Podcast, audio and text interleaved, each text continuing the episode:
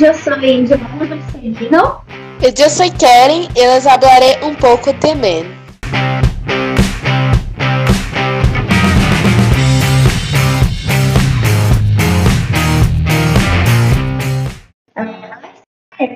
Comienza en 1896, cuando se proyectaron en Río de Janeiro um, películas sobre la vida cotidiana europea. El Día Nacional del Cinema Brasileño. Es conmemorado el día 19 de junio de 1898 y la primera película premiada en el Festival de Cannes, festival muy famoso, fue el filme, la película O Cangaceiro de 1953. O mercado nacional sofreu cambios estruturais durante a Primeira Guerra Mundial.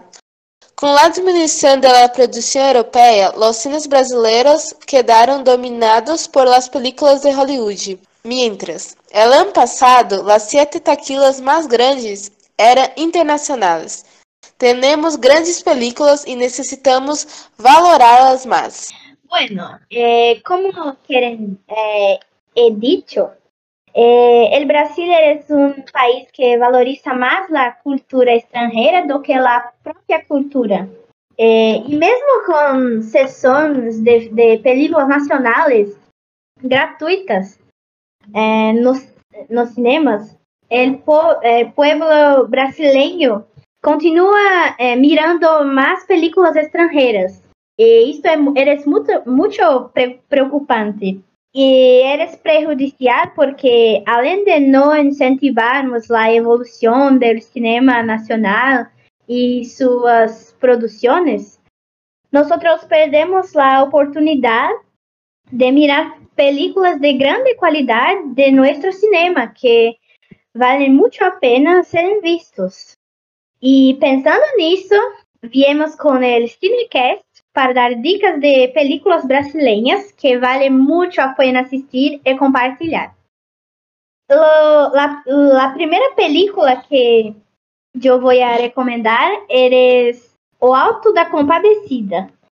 Esta película é uma comédia diferente, onde se passa no sertão de Brasil, contando a história de vida de João Grilo e Chico, em suas aventuras de sobrevivência através de mentiras bem contadas.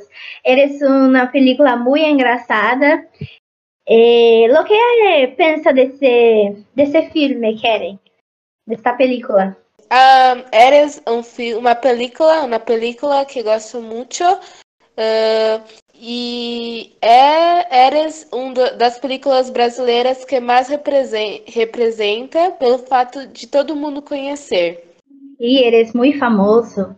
É, a segunda película que eu recomendo é a película Tropa de Elite, que é um filme um pouco é, é, pesado, porque se retrata a vida de um policial de Rio de Janeiro, enfrentando a corrupção dentro da polícia, conflito entre policiais, o tráfico de drogas e eres um pouco violento, pero si tienes um estômago fuerte, eu tenho certeza que conseguirás assistir. Bueno, eh, la película Cidade de Deus que é a tradução para Cidade de Deus.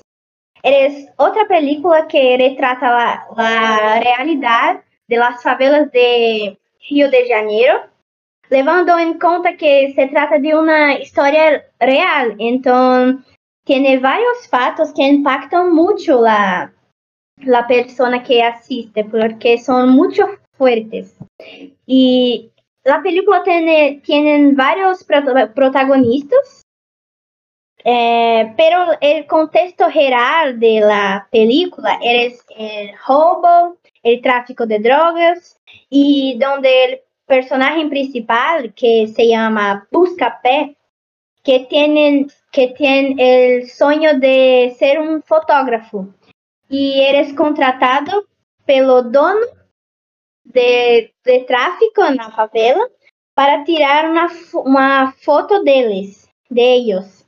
Que, e ele deve, e ele deve escolher, escolher entre ficar famoso divulgando as fotos ou não ser morto pelos traficantes. Eles é, um pouco é, um pouco violento também, pero eu penso que eres muito forte, muito impactante e muito bem produzido, tendo Fernando Meirelles, o diretor da película. Uh, e algumas películas que recomendo são Dois Filhos de Francisco, que é a história de Zezé de Camargo e Luciano. Uh, Meu Pai de Laranja Lima, Uma Professora Muito Maluquinha. Minha Mãe é uma Peça, Tainá. Vale a pena ver todos. Eh, espero que te haya gostado e, ve, e espero que vejam todos também, todas as, as películas. Sim, muito, muitas graças por estarem é, mirando nosso podcast. Eu agradeço muito e eu penso que querem também. também. Graças, muitas graças. Muitas graças. Esperamos que vocês mirem as películas, continuem é, assistindo mais filmes nacionais porque é muito importante e muito é gratificante ver o trabalho, trabalho brasileiro estar sempre evoluindo. Muitas graças e adiós. Adiós.